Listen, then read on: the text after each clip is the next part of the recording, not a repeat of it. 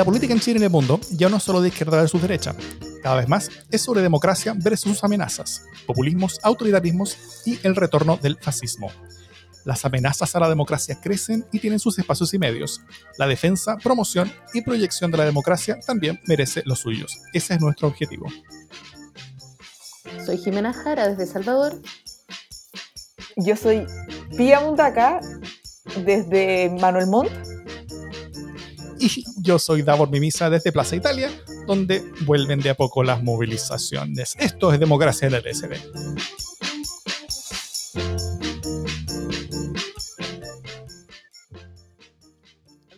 Algunos dicen que la oposición no existe. Otros dicen que la oposición está obstruyendo en un momento donde debiera simplemente colaborar. Otros dicen que está siendo entreguista y, la está dando, como, y, le está dando demasiado al gobierno. Por el primer argumento, que no existe, un, un ejemplo. Hoy los senadores Navarro, Bianchi, De Urresti, Proboste y La Torre presentaron un proyecto para eliminar las AFP y nacionalizar los fondos de pensiones. Eso yo creo que es chambones nomás eh, eh, eh, irresponsable y es una forma de no existir en este contexto. Sobre el segundo argumento, que estaría obstruyendo, tenemos un testimonio de un viejo conocido de todos nosotros. Corre audio. No me gusta una oposición que cree que respecto de esto también es oposición. Entonces, lo primero que hacen es amenazar a un ministro con que le voy a acusar constitucionalmente. En circunstancias que no sabemos nada de nada respecto de este virus. comencemos por ahí. Ricardo Lagos está en la posición en, la posición de que la oposición está siendo demasiado obstructora. De hecho, otra frase que dijo después en esa misma entrevista en Radio Duna fue, siento que la oposición no está dando el ancho. Duro. Sobre el tercer argumento, que serían demasiado entreguistas, solo quiero recordar que este Congreso, ergo la oposición, aprobó subsidiar a las empresas en problemas para bajarle sus costos laborales con los ahorros de los seguros de desempleo de sus propios trabajadores. Era necesaria, por supuesto, una inyección de recursos para salvar empresas y empleo, pero la solución más pro empresa que esta no he visto en ninguna otra parte del mundo, la verdad, y fue aprobada por la oposición. Es un argumento para decir que sería una posición entreguista. Finalmente, eh, uno podría decir algo sobre la necesidad de equilibrios. ¿ya? Mi, amigo Cristóbal Belolio creo que lo, bien, que lo dijo bien en Twitter. Dijo, difícil ser oposición en un escenario como este, cuando la pelota la tienen los gobiernos centrales hay que navegar entre la mezquindad y el entreguismo. Ese espacio es estrecho, requiere mucho seso y una cuota de generosidad. En Chile, además, significa permitir el renacer de Sebastián Piñera. ¿Cómo lo ven ustedes? ¿Qué posición es la que tenemos hoy y cuál es la que necesitaríamos para lidiar mejor con todo esto? Es que yo creo que, efectivamente es un rol muy desgraciado el que le toca, pero además algo de esto dijimos eh, la semana pasada, y, resulta que es un momento en el que están muy desencontrados la oposición con el gobierno. Es lógico que la oposición eh, en cualquier lugar busca justamente contrapesar las medidas de un gobierno, pero en este caso específicamente en el que teníamos un gobierno tan deslegitimado, eh, las posiciones estaban mucho más antagónicas, ¿no? Eh, y en, una, en un contexto como este, de pandemia, tú esperas que haya evidentemente algún, algún margen de unidad importante que permita que las acciones del gobierno para controlar la pandemia sean la prioridad y avancen. Eh, lo mismo de la crisis que se asoma. Y, al mismo tiempo que ejerzan el rol de fiscalizar que las medidas sean las adecuadas y que la información sea transparente. Y yo, respecto a lo primero, creo que efectivamente, o sea, eh, si no es entreguista, va a ser obstruccionista. Y, efectivamente ese es el rol que está jugando para unos y otros, dependiendo de dónde esos unos y otros se paren. Eh, pero es imposible obstruir del todo eh, medidas tan relevantes como las que se están proponiendo en este contexto, ¿no? pero obstruccionista, ¿por qué? Porque, por ejemplo, porque cuestiona las decisiones del Ministerio de Salud o porque eh, se niega a ciertos diálogos. Entonces, es súper complejo, creo yo. Siento, que la oposición no está, no está adecuadamente unida para enfrentar este contexto y hemos hablado de los papelones que ha hecho Eh, mm. y hemos hablado también de la falta de relato que tiene también en este contexto, eh, que yo creo que son críticas súper ciertas y súper legítimas. Pero esta otra crítica, en el fondo, es una crítica que, que pide de una oposición, eh, en el contexto que está la oposición y la, política en Chile, que le pide a la oposición, como diría Alberto Plaza, más de lo que, más de lo que puede dar, siendo ya un rol súper complejo, ¿cachai? Eh, efectivamente... La cita de la semana. Efectivamente tiene que eh, permitir el resurgimiento de Piñera, ¿cachai? Y, renunciar a un montón de cosas que todavía están en juego. O sea, viene un plebiscito. Es súper difícil el cálculo de cuánto entrego y cuánto no entrego. Eh, y cuando entrego, ¿qué es lo que finalmente voy a terminar entregando a la larga? Porque ¿cómo me va a pegar eso, no? Eh, entonces, por ejemplo, ¿qué pasa con el tema de los ventiladores? Eh, el tema de los ventiladores, que, ya vamos a hablar más adelante sobre Mañalit, es un tema súper complicado porque finalmente eh, estamos diciendo, la oposición puede decir, ¿sabéis qué? No es cierto, no hay tales, no hay tales ventiladores. Eh, y finalmente los ventiladores llegan y la oposición queda como chaleco de mono y queda como, en el fondo, eh, abogando por una posición que nadie quiere. O sea, en el fondo lo que pasa es que aquí todos queremos que al gobierno le vaya bien en este contexto específico, que es gobernar la pandemia. Y por lo tanto, ser oposición es ser un poco oposición de las medidas de salud pública. Y eso es súper difícil.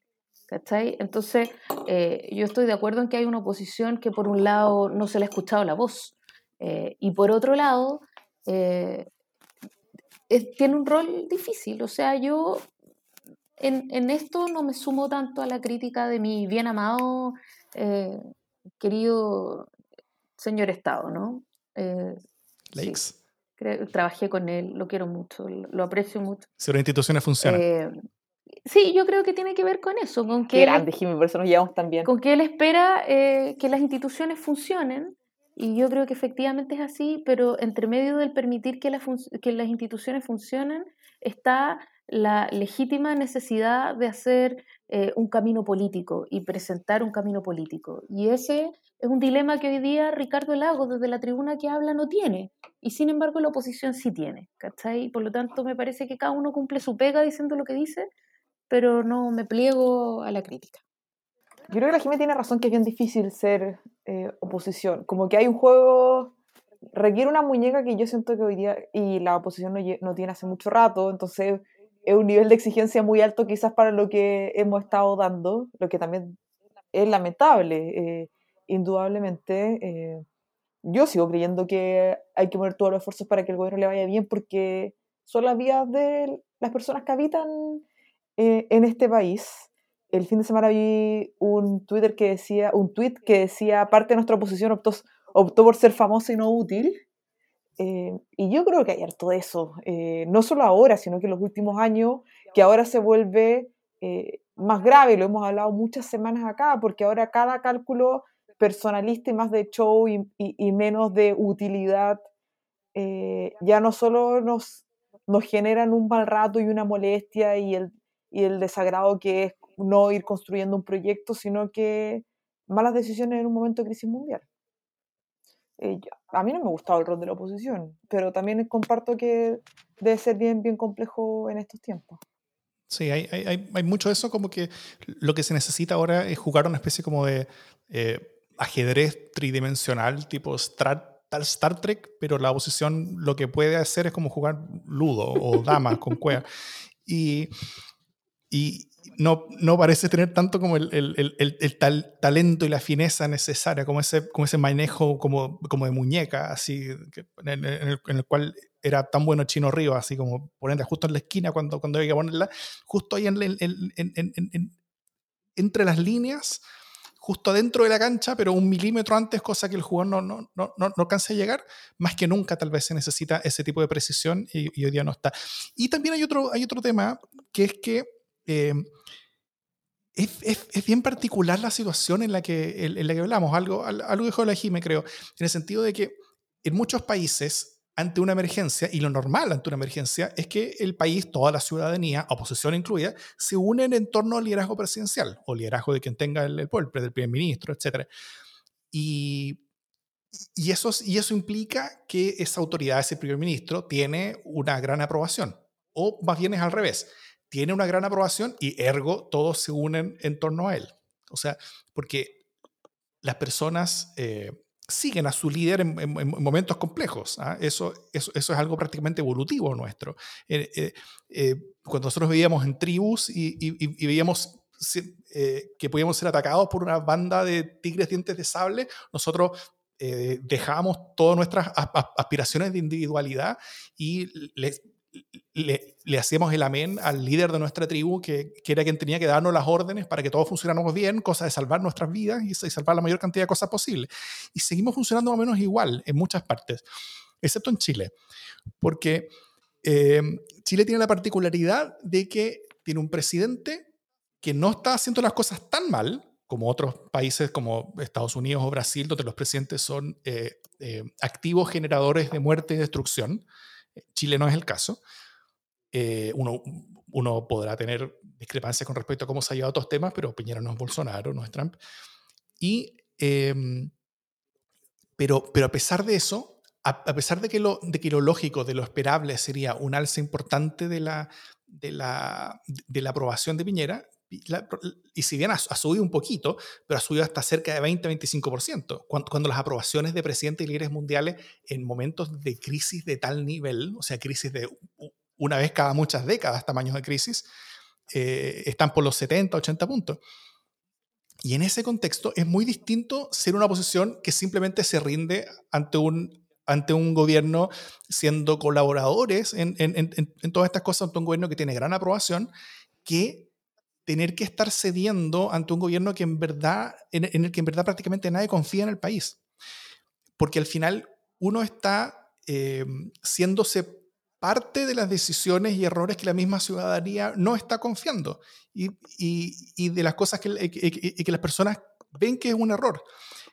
Entonces, la oposición está en una situación donde, si es que le hace la mene en algunas cosas al gobierno, va a ser atacada por la misma ciudadanía por ello. Y si no le hace el amén, y si, y si intenta imponer sus propias visiones desde su mayoría legislativa que supuestamente debiera estar manejando, que tampoco lo hace, em, también tiene problema porque es acusada de, de obstruccionista. Entonces, esta particularidad de un gobierno con baja aprobación creo que hace aún más complejo el tema para la oposición, porque le da, o sea, no solamente mucho más espacio para ponerse a cosas, sino que también le da mucha más obligación incluso para ponerse, porque seguirle el amén es también ganarse la posición de una ciudadanía que no está confiando en este gobierno. Porque de alguna manera siento yo, este es un, paréntesis, sentimos todos todavía, ¿cachai? Por más que nos dicen que esto va a durar mucho tiempo y que, y que en el fondo es esto, eh, comillas, nueva normalidad, eh, siento que la oposición sabe que este es un tiempo, un entretiempo súper relevante para cómo va a ser juzgado eh, en las elecciones que vienen, ¿no? Este es un entretiempo de un periodo electoral súper fuerte en distintas canchas. Y, y, entonces para la oposición es súper difícil olvidarlo. No puede entregarse eh, a una cosa sin olvidar su rol de oposición, el cómo lo maneja y cuán cerca tiene que estar de la ciudadanía. Eso, eh, en particular, frente a un gobierno que no está entregando información transparente, que dice que hay un montón de ventiladores, pero no sabéis dónde están y si son ciertos o no son ciertos, es súper difícil porque finalmente tú tienes el riesgo de ser cómplice de las negligencias que está cometiendo, que podría cometer el gobierno. Y eso va a ser duramente castigado no mucho después, sino que a la vuelta de la esquina. Y eso es, e, evidentemente entra en el cálculo. Yo, no pongo en duda, por si acaso, eh, el necesario rol fiscalizador que tiene que tener la oposición, más en estos tiempos, y más también cómo nos ponen eh, las cosas las autoridades. Pero no me parece al final que el cálculo tenga que ser que hace algunos meses teníamos un presidente colgando un hilo, entonces robustecerlo demasiado complica los próximos escenarios electorales. Yo, yo creo que la ciudadanía también entiende esto como un paréntesis, no creo y si es que Piñera va a salir en vez de un 8% con un 45%, bueno, es parte del escenario. No, no, no creo que la estrategia desde la oposición tiene que estar pensando no dar demasiado para que él no crezca mucho y no esté muy bien parado para las elecciones que tenemos durante este año. Yo, yo creo que eso también podría ser muy duramente castigado por la ciudadanía. Y también porque los partidos de la oposición, no digamos que chorrean en apoyo eh, ciudadano.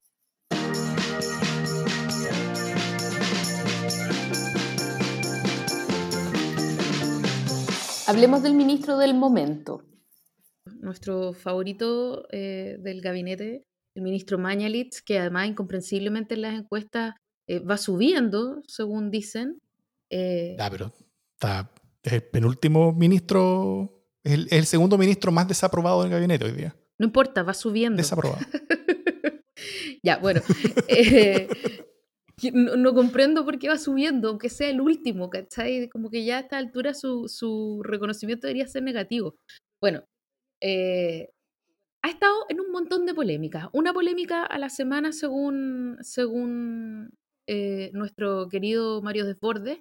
Eh, ha ido contra los ministros hoy día, contra el gobierno, contra los alcaldes, contra la prensa. Y bueno, eh, quiero situarnos en, el problema del momento o en una de las polémicas del momento. Resulta que eh, casi a fines de marzo anunció eh, el ministro que iba a haber una donación generosa de 500 ventiladores provenientes de China, gestionados por el embajador de China en Chile. Eh, nada más natural, eh, lógicamente, para un país que hambriento de ventiladores, además preocupado por esta guerra de los ventiladores, la mafia de los ventiladores que intercepta los ventiladores en pleno, en pleno vuelo prácticamente, que querer saber en qué estaban estos ventiladores, eh, que a todo esto Mañalista había dicho que iba a ir, que había mandado el gobierno un, un avión de la FACH a buscarlos, etc. Entonces, obviamente, la periodista María José Ochea de la Tercera le pregunta en, entrevista al embajador chino eh, cuál es la situación de los ventiladores donados generosamente por el gobierno chino y el embajador dice, eh, no tengo información, escuetamente. Eh, Después de eso, obviamente, volvemos a, a Mañalich y le preguntamos qué está pasando.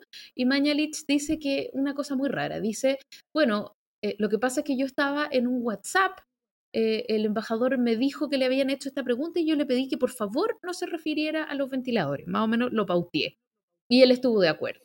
Entonces trató de hacer pasar eh, este, este problema como que era en realidad un, una, un súper secreto que tenían el embajador y él, que nosotros no, no, íbamos a comprender jamás y que obviamente la prensa malintencionada quería hacerlo pasar como una mentira.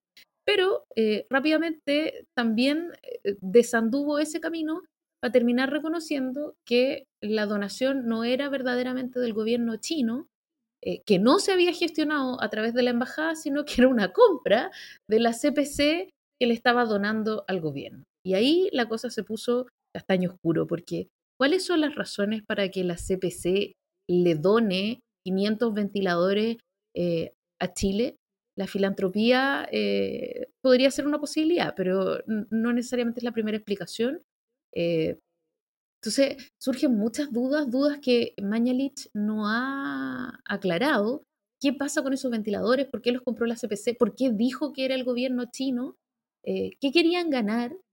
y, y, eso abre los peores presagios, porque uno tiene el legítimo derecho de preguntarse qué fue lo que quiso comprar la CPC donando esos ventiladores.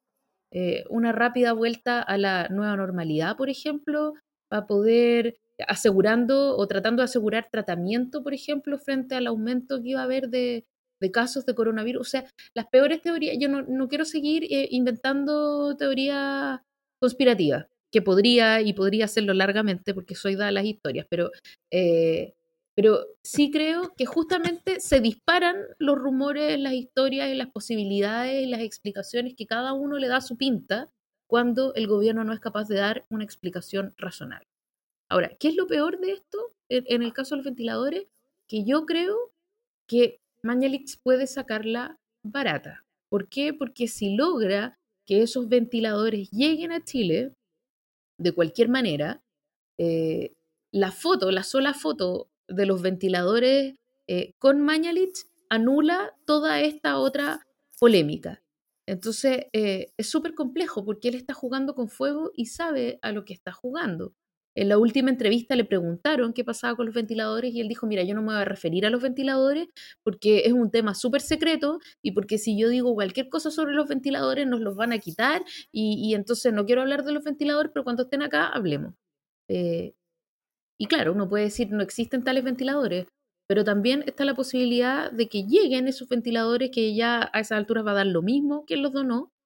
Y, y entonces toda esta otra trama más oscura quepa siempre en la sombra y ya a nadie le importa. Eh, antes de preguntarle a ustedes cómo lo ven, eh, quiero también recordar lo que recientemente y, sobre esta polémica de los ventiladores sin que se haya deshecho ni que haya dejado de, eh, en el fondo, de moverse el agua con esta piedra que tiró sobre los ventiladores, eh, él dice que le parece una mala decisión y que él siempre supo que era una mala decisión entrar a clase. Con lo cual se cargó, por supuesto, al ministro de Educación, que tuvo que salir a, contestarle. Y aquí eh, el ingeniero en sonido Davor Mimisa, nuestro sonista estrella, tiene la cuña de Mañalit. Lo que significa para niños vulnerables no estar en la escuela, que por lo demás sabemos, nunca quisimos, nunca compartimos como Ministerio de Salud la idea de cerrar las escuelas, nunca. Y la, la evidencia que tenemos ahora acumulada demuestra que efectivamente eso fue un grave error que dejó a los niños sin vacuna, sin educación, sin comida, sin protección. Y cuando se nos prometió que se iban a generar turnos éticos para proteger a los niños vulnerables, se nos prometió que iban a ir los niños a vacunarse en las escuelas y que se iban a hacer turnos en las escuelas municipalizadas, nada de eso ocurrió. Y después de eso vino la necesaria respuesta del eh, ministro de Educación. Y sobre eso también tenemos un audio. Corre audio. En las crisis siempre es complejo tomar decisiones y un gobierno responsable las toma y lo hace teniendo todas las cartas sobre la mesa y escuchando a todos los actores. Así fue como se tomó esta decisión y fue así también como el sistema educativo en su conjunto supo adecuarse a esa realidad.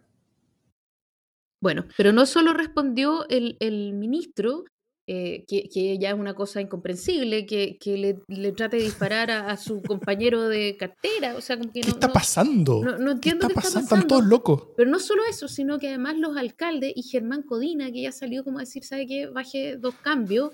Eh, por favor, alguien que lo gobierne este caballero. Y entre medio salen los alcaldes a decir, ¿pero de qué está hablando este caballero? Si la vacunación que él dice que no existió, no existió porque el ministerio no la mandó y no la mandó porque priorizó eh, vacunar a Fuerzas Armadas y Carabineros. O sea, ¿cómo podíamos nosotros vacunar como municipio si no teníamos las vacunas que las provee el Ministerio de Salud? Dije de educación en alguna parte, pero en fin, el Ministerio de Salud. O sea, una locura sin par. Por favor, háblenme de la salud mental de este ministro y de cómo ven ustedes esta situación. En cualquier país sensato y normal, en este momento estarían agarrando las pilchas de Mañalich, sacándolas a patadas de su oficina y metiéndolas o al Peral o algún tipo de institución similar, porque realmente lo que ha demostrado es absolutamente el antónimo de lo que se podría esperar de quien está encabezando el combate a una pandemia que está amenazando la vida de cientos de miles de chilenos y que ya ha, terminado con la vida de, muchos chilenos y que tiene miles de chilenos enfermos. Em, realmente es bien incomprensible el, nivel que está demostrando el, ministro de Salud. Y, dato curioso, algo hablamos, pero en esta pelea de hoy día, impresentable, increíble, entre el ministro de Salud y el ministro de Educación, ambos son los ministros peor evaluados del gobierno según, eh, según la encuesta CADEM.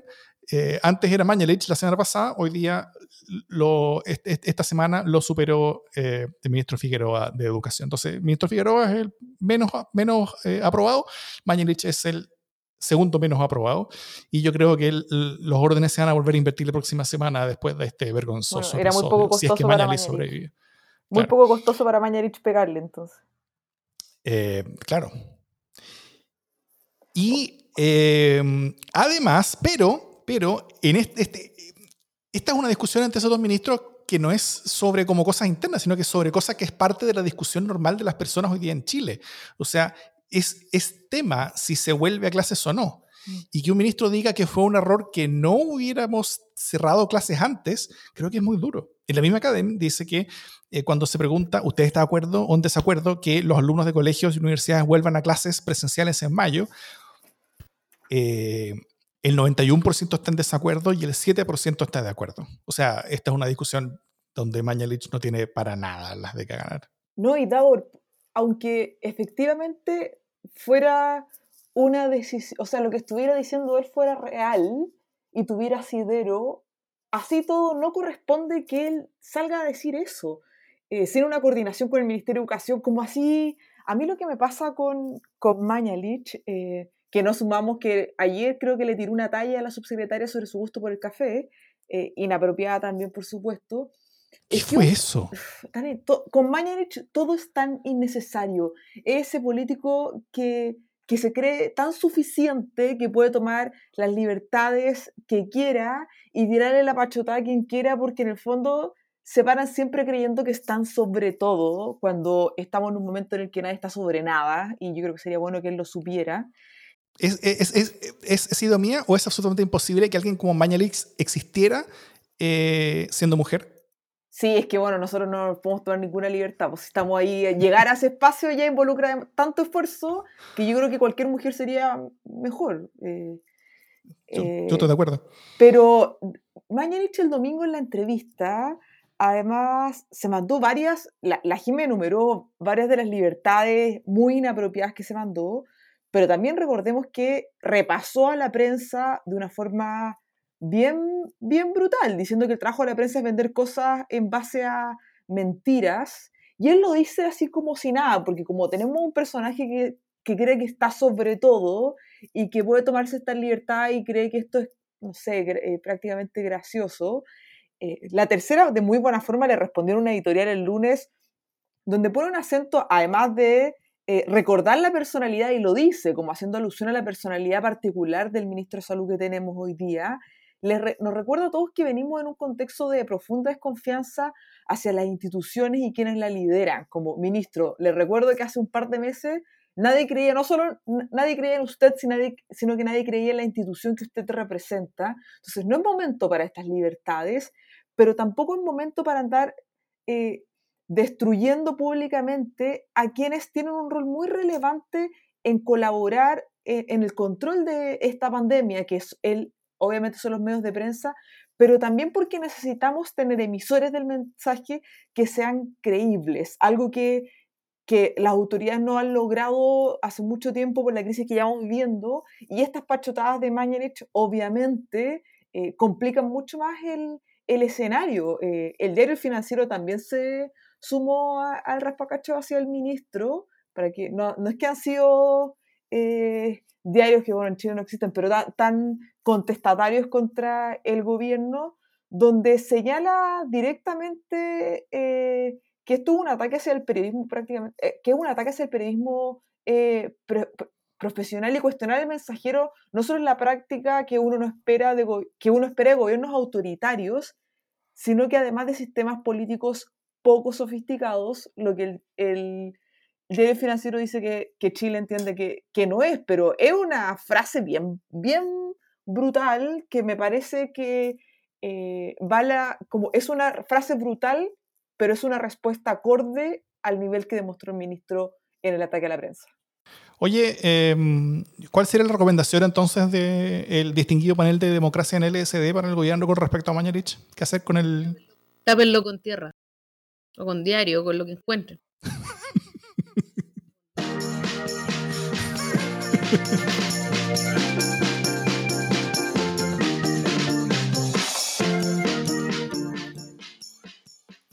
Vamos con el último tema de esta jornada.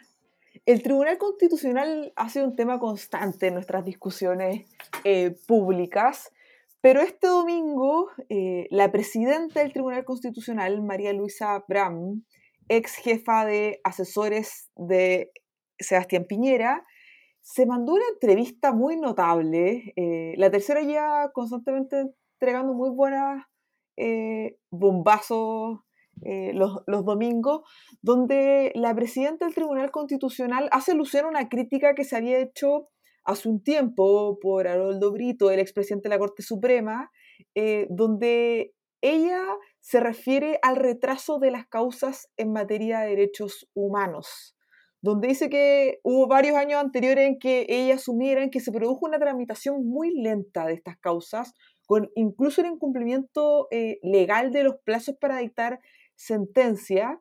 Eh, ella además dice que habían causas detenidas que, que, eh, que estuvieron prácticamente al límite de la corrupción Además señala que una vez le tocó leer un contrato en que un abogado cobraba a su cliente por el tiempo que le tenía suspendida su causa en el Tribunal Constitucional. Entonces, finalmente, el retraso del Tribunal Constitucional abrió un negocio para algunos y era parte de una estrategia judicial para dejar suspendidas causas tan delicadas como son las de materias de derechos humanos. Y ella dice que cree que la excesiva demora en la vista de las causas empezó a generar, ella lo dice, eh, este negocio y eso pasaba porque en el tribunal encontraban eh, tiempo. Ella hace una crítica que, no es a todo el tribunal, sino que tiene eh, nombre y apellido, que es al expresidente, porque le preguntan de vuelta y ella dice, sí, pasó cuando era Iván Aróstica el presidente del Tribunal eh, Constitucional. Por supuesto, esto generó un tsunami enorme el INDH pidió que se investigara la denuncia de corrupción en el Tribunal Constitucional y la Fiscalía anunció que iba a abrir una investigación para eventuales hechos de corrupción, luego que la diputada Carmen Hertz interpusiera una, una denuncia que solicitó investigaciones por el delito de prevaricación y, cohecho en la dilatación de, las causas. Además, la presidenta del Tribunal Constitucional señaló eh, todas las modificaciones que se han hecho hoy día para hacer un tribunal harto más eficiente. Me llamó la atención que yo creo que ayer también apareció una nota donde reunía a distintos exmiembros del Tribunal Constitucional, eh, pero me llamó mucho la atención lo que señalaba Marisol Peña, ex secretaria general eh, de la Universidad Católica, que dejó de, de serlo en el segundo periodo del rector, donde ella un poco se victimiza, dice son declaraciones gravísimas porque imputan directamente a todos quienes hemos sido ministros, que yo, yo siento que ella sale a prestar el closet porque en la entrevista queda más que claro que esto no era un golpe a todos. Eh, eh, no, yo la leí varias veces y queda, queda muy claro eso. Y, y, la teleserie continuó y ahí la tercera nos ha estado llenando de material al respecto porque eh, hoy día fue el primer cara a cara del Tribunal Constitucional sobre este tema y al parecer las relaciones no están tan buenas. Eh, y eh, el ex presidente aludió ya señaló que no va a usar ningún beneficio, sino que va a enfrentar, eh, va a enfrentar la ley. Le pidieron a la presidenta del tribunal, él le pidió que entregara los antecedentes. y ella dijo que esto era un tema administrativo, que ella lo había señalado, pero se abrió un, un tema enorme, no solo por las consecuencias internas del Tribunal Constitucional, sino que también por lo grave que es asociado con las causas que, que están involucradas. Eh, tal vez un, un, ejemplo puntual de lo que se veía por estos temas, no es una causa de, de, de derechos humanos de por sí, pero involucra a algunos de los mismos abogados. Eh, en el caso de uno de estos eh, comandantes en jefe medios pillos del ejército, que fue pillado moviendo plata como loco y con muchos departamentos que se había comprado con plata que no podía justificar, eh, lo que hizo fue tener su causa tapada en, la, en el Tribunal Constitucional, que entraba por la sala del bar, o sea, porque el Tribunal Constitucional son, son 10 magistrados que, que, son separados en dos salas. Entonces, el, el expresidente del Tribunal Constitucional puso a sus dos amiguitos junto con él en una sala y a todos los demás en otra. Y, eh, y, como ellos eran tres, tenían mayoría en una de las dos salas y pues, él mismo decidía tirar todas las causas que a él le interesaban a esa sala, cosa de, de poder tomar decisiones procesales con respecto a esos casos. Y muchas de esas decisiones involucraban demorar el caso, no, no hacer nada y, esperar que pasara el tiempo. Y, un ejemplo era eh, el, de este, el, de General Fuente Alba, donde él tenía su caso parado básicamente en el Tribunal Constitucional durante meses y lo que estaba haciendo era esperando que se terminara el periodo de la ministra Rutherford, que la ministra Rutherford era la que lo está investigando él y al, resto de los casos del ejército, estaba siendo muy buena investigando, le tenía mucho miedo a ella y preferían eh, esperar a la Guaite, cosa que pusieran a otro magistrado eh, en el, en el, eh, en el- como en la corte marcial que, que, que, que investigara todos estos casos y, y que suponían iba a ser menos eh, grave con ellos como lo estaba haciendo la ministra Rutherford. Eh, al final no le funcionó bien la estrategia, pero esa era la estrategia. ¿ah? Guardar las cosas para ganar tiempo y de esa manera evitar que se hiciera justicia. Yo estoy de acuerdo con todo lo que ustedes están diciendo, así que em, como que creo que está bien analizado el tema, pero más allá de todo lo que se ha dicho, yo quiero saber cuáles eran las motivaciones, creen ustedes, de María Luisa Abraham para destapar una olla como esta. Porque no es una cuestión que uno haga en, en una entrevista un domingo cualquiera, ¿no? Te, hacen una entrevista y uno dice, ah, sí, voy a decir esto, voy a decir lo otro, y de repente, uy, se me chispoteó decir que esta cuestión era casi corrupción esas cuestiones no pasan, ¿cachai? Es una carta política que Mm. ella está jugando. Y la está jugando, ¿por qué? Entonces, la está jugando porque, por ejemplo, eh, quiere cargarse a Aróstica o a alguien más antes. A mí, a mí no me quedó tan claro como la pía que no haya estado disparando al resto, digamos que, o sea, tengo la sensación de que efectivamente dice sí, claro, eh, cosas eh, rayaron en la corrupción, pero también de alguna manera tiñe de corrupción todo lo que pasa eh, en, en ese tribunal hasta que ella llega. Después, por supuesto, ella sale a desdecirse y dice, no, claro, aquí no, no pasa nada, eh, según lo que se ha filtrado en la prensa que ella habría dicho en las sesiones internas en el TC.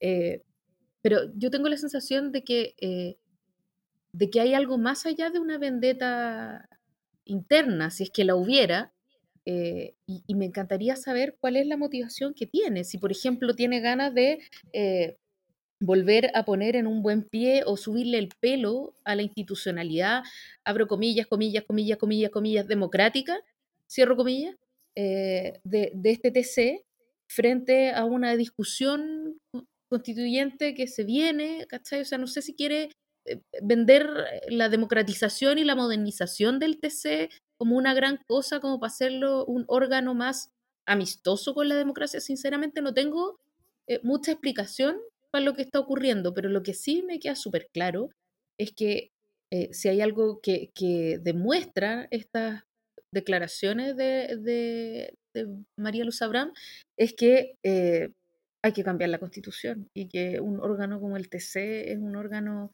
incomprensible porque opera, o sea, ella misma dice que es no es solo un organismo ideológico, que era lo que ya sabíamos, ¿no?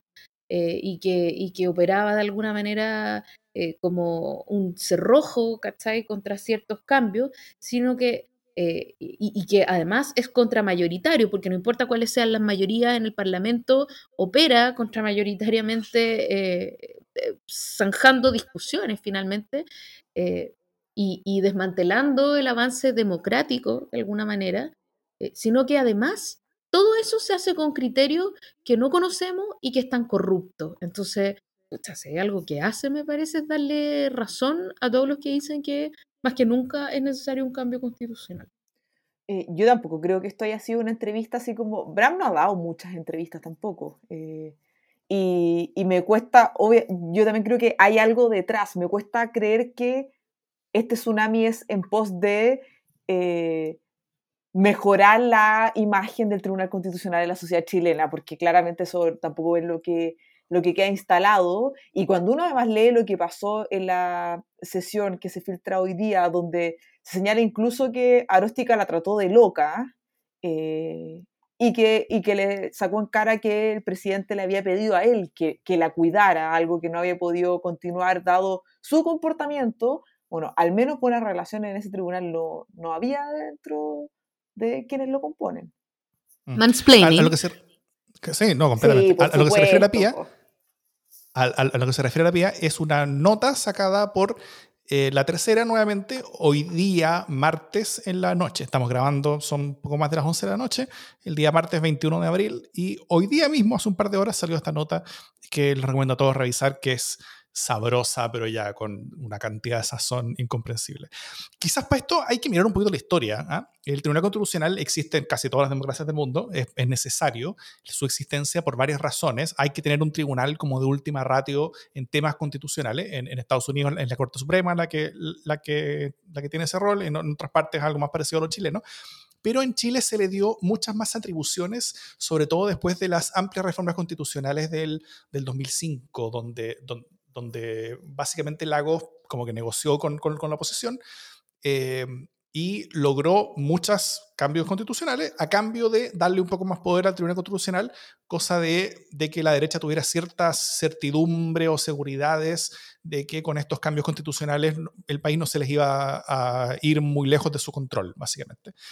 Eh, entonces así se le dio un, un, rol, al menos inicial, al Tribunal Constitucional en términos tanto de, revisión legal como también luego, creo que años después fue esto, eh, en términos procesales. Entonces para algunas cosas terminó siendo en la práctica una especie de último tribunal más allá de la Corte Suprema en temas judiciales, lo cual tiene re poco sentido que exista, y también un tribunal como de, de revisión eh, legislativa, eh, lo cual es bastante complejo. Hay, hay, yo tengo un amigo que se llama Cristóbal Caviedes que acaba de terminar su doctorado en Derecho Constitucional, que, que vio exactamente este tema, y toda su tesis, todo su, tu, su, su, su, proyecto, su idea al respecto, es que, claro, que el, el Tribunal Constitucional es importante que exista, que tenga este rol como de revisión constitucional de ciertas leyes, cosa que no se apruebe por el Congreso una ley que sea abiertamente constitucional, pero si es que si es que hay claridad de que algo no es constitucional que pasó por el Congreso,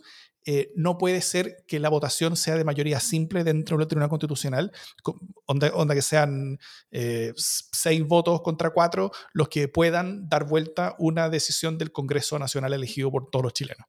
Entonces, eh, sí, que, que, que el Tribunal Constitucional tenga este rol, pero que sea un rol como súper mayoritario en el sentido de que las decisiones que vayan en contra de decisiones del Congreso tienen que ser por amplias mayorías, dos tercios, por ejemplo, el Tribunal Constitucional. Y de esa manera uno le saca mucha presión política al Tribunal Constitucional, porque el Tribunal Constitucional hoy día, como tiene todos estos roles, y es fácil llegar ahí y tiene poco control, entonces eh, el incentivo de los partidos es simplemente llenarlo con la gente lo más leal posible, independiente de, de, de la calidad que tenga como de, como de intelectuales de derecho constitucional, para, eh, para seguir adelante esos temas. Y, y, en esto yo creo que los partidos tienen que ser responsables por la calaña de personas que ahora están metiendo en el Tribunal Constitucional mucho tiempo. El bochorno impresentable de estos días y de los últimos años es directa consecuencia de ello. Por ejemplo, Cristian Letelier era un diputado de la UDI duro, de de pocas luces, francamente, y bastante mediocre, que terminó en el Tribunal Constitucional como premio de consuelo tras perder su reelección. Y, el nivel de la institución es tan malo que este personaje, Penca, es hoy una especie como de voz de la sanidad y de la sensatez dentro de como del segmento de la derecha del tribunal. Eh, a, a, a, diferencia de este trío de, de, personajes, el VAR que se llama, que son eh, Vázquez, Aróstica y Romero, que, que han tenido una actitud realmente destructiva en, en, en los últimos años dentro, dentro del tribunal. Eh, y la calidad profesional de las personas que están ahí es, es bien penquita. Hay, hay, excepciones, por supuesto, hay gente buena. Eh, la deja concertación o la una mayoría también metieron a gente que, que distaba de ser lo, lo, lo, lo, mejor con lo que contaban, pero yo creo que, que, que, la derecha en este caso es la que principalmente se dio el chancho en cuanto a destruir la institución, haciendo dos cosas simultáneamente, dándole mucho más poder en la política contingente del día a día y al mismo tiempo poniendo a personas más pencas. Entonces, ambos procesos simultáneamente han hecho que tengamos una, una, especie como de granada en la mitad de la institución, de, de toda la institución democrática chilena, que, que está haciendo explosión desde hace un rato.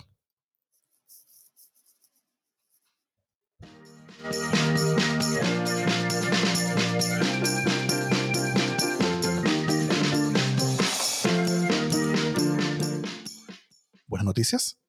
Vale. Mira, como, este, como este panel ilustrísimo, bondadoso, amable, eh, cívico, no me va a permitir celebrar como buena noticia jamás la muerte de nadie, eh, menos Pero, de alguien, aunque haya sido un, un miserable, asqueroso ministro encubridor. Eh, y, y, y, no me va a permitir decir jamás que, por último, por lo menos algo bueno salga del coronavirus. eh, Te- eh, voy a pasar de las buenas noticias. Yo te, Te propongo algo. Jimé, al, al- al- al respecto de eso, de que en vez de celebrar su muerte, cele- celebremos que ahora está recuperado. Ah, eso es una buena noticia. Hay gente que se ha recuperado, entre las cuales está este, este es disque ser humano. Claro. Eh, yo tengo una buena noticia. Muy bien. Eh, porque este viernes, o sea, no, el viernes recién pasado más bien, eh, 1860 reclusos fueron liberados gracias al indulto conmutativo eh, que les permitió eh, terminar sus condenas con arresto domiciliario como porque y, no fue fácil fue algo bastante tensionado lo hablamos acá hubo varios par- parlamentarios de la derecha que no, no tenían ganas de que esto pasara eh, Y el aún- Tribunal Constitucional. aun Ojo. cuando había que recordarles que esto era una medida de salud pública que ponía en riesgo la vida de muchas personas. Eh, pese a eso se logró, me parece increíble, o sea, me parece una muy buena noticia por la tranquilidad de esa familia, por la tranquilidad también del personal de gendarmería, por quienes se, se quedan en la cárcel también, eh, así que check por eso. Sí. Pese a los intentos de la bancada prohibida por matar gente, logramos salvar a algunas personas. Yo tengo una buena noticia local del barrio. El metro anunció que desde la primera semana de mayo va a volver a abrir el acceso desde la superficie a la estación Baquedano.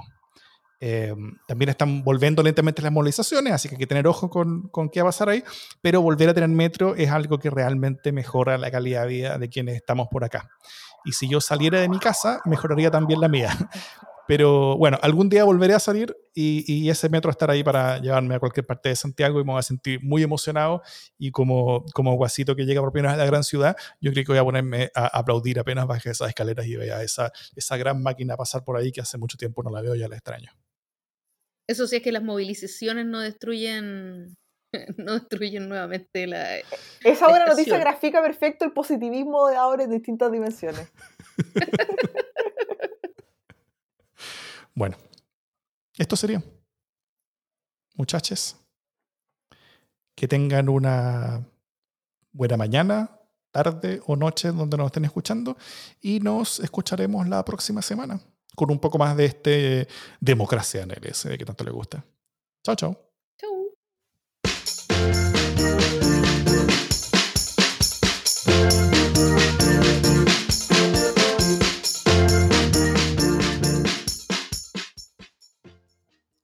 Bueno, si hubo mala calidad de audios por ahí, por favor, perdónenos porque Tiene nombre apellido. la Jime.